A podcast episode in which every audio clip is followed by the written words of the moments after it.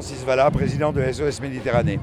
Le local de SOS Méditerranée à Marseille a été envahi par Génération Identitaire. Est-ce que vous pouvez nous en dire un peu plus? Et est-ce que vous pouvez nous dire s'il y a eu des blessés pendant cet envahissement de local? Alors des blessés au sens propre du terme, non. Il y a eu des écorchures, des courbatures, des choses comme ça.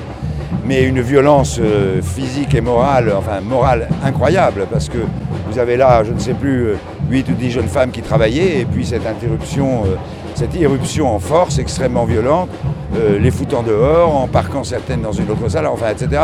Comment peut-on euh, avoir un comportement pareil alors que la seule chose que nous faisons, c'est de sauver des êtres humains? Mais au fond, c'est pas si surprenant que ça. L'année dernière déjà, Génération Identitaire avait envoyé un bateau pour nous empêcher de, de sauver des gens de la noyade. Ben, je pense que nous avons été ciblés parce que bien malgré nous d'ailleurs, hein, l'Aquarius euh, qui a été le navire le plus actif depuis qu'il est, euh, il a toujours été sur zone, il n'a jamais été interrompu sauf une fois pour un arrêt technique normal, une autre fois parce qu'il avait pris un filet, il a toujours été sur zone, été comme hiver.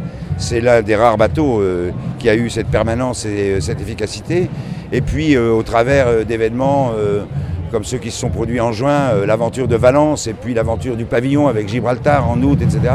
Nous sommes devenus une sorte de symbole, bien malgré nous. Donc effectivement, euh, autant qu'ils s'attaquent au symbole.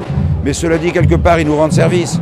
Hier, au fond, ce qu'ils ont fait, c'est encore plus mettre le projecteur sur ce que nous, nous essayons de faire. Radio Parleur Radio Parleur le son de toutes les luttes